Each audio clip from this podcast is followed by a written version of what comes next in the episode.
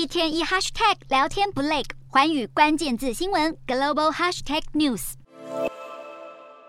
俄罗斯挥军入侵乌克兰，颠覆欧洲地缘政治局势。为了阻止俄国势力深入欧洲东翼巴尔干半岛，欧盟打破以往纳入新成员的高标准，在当地时间十三日，同意授予政治局势不稳定的东南欧国家波斯尼亚欧盟候选国地位。波斯尼亚全名为波斯尼亚与赫塞哥维纳，一九九五年才正式成为一个国家。在此之前，巴尔干数十年来都存在严重的民族分裂。而一九九二年，当时隶属南斯拉夫的波斯尼亚人以及克罗埃西亚人寻求独立，并和执政反对他们独立的塞尔维亚人爆发长达三年半的内战，造成超过二十万人死亡，两百万人沦为难民。期间还发生雪布尼察种族屠杀事件，夺走超过八千条人命，是继二战德国纳粹后欧洲最严重的。种族暴行。南斯拉夫内战种族大屠杀震撼国际，北约终于在一九九四年出兵介入，并调停冲突各方，在一九九五年签署戴顿协定，才终止内战。不过，直到今日，波斯尼亚境内依然分裂成一个塞尔维亚族共和国与另一个穆斯林与克罗西亚联邦，双方不时爆发冲突，就连中央政府都无能解决争端。欧盟破例开绿灯，波斯尼亚预料会在十五日举行的欧盟高峰会签署，成为第八个欧盟候选国。另外七国包括乌克兰、塞尔维亚以及土耳其等。不过，欧盟执委会也要求波斯尼亚在进入下一阶段入盟谈判前，必须兑现十四条改革事项，缓和国内政治动乱。而欧盟势必严厉评估候选国的改革情况，程序可能会耗时多年。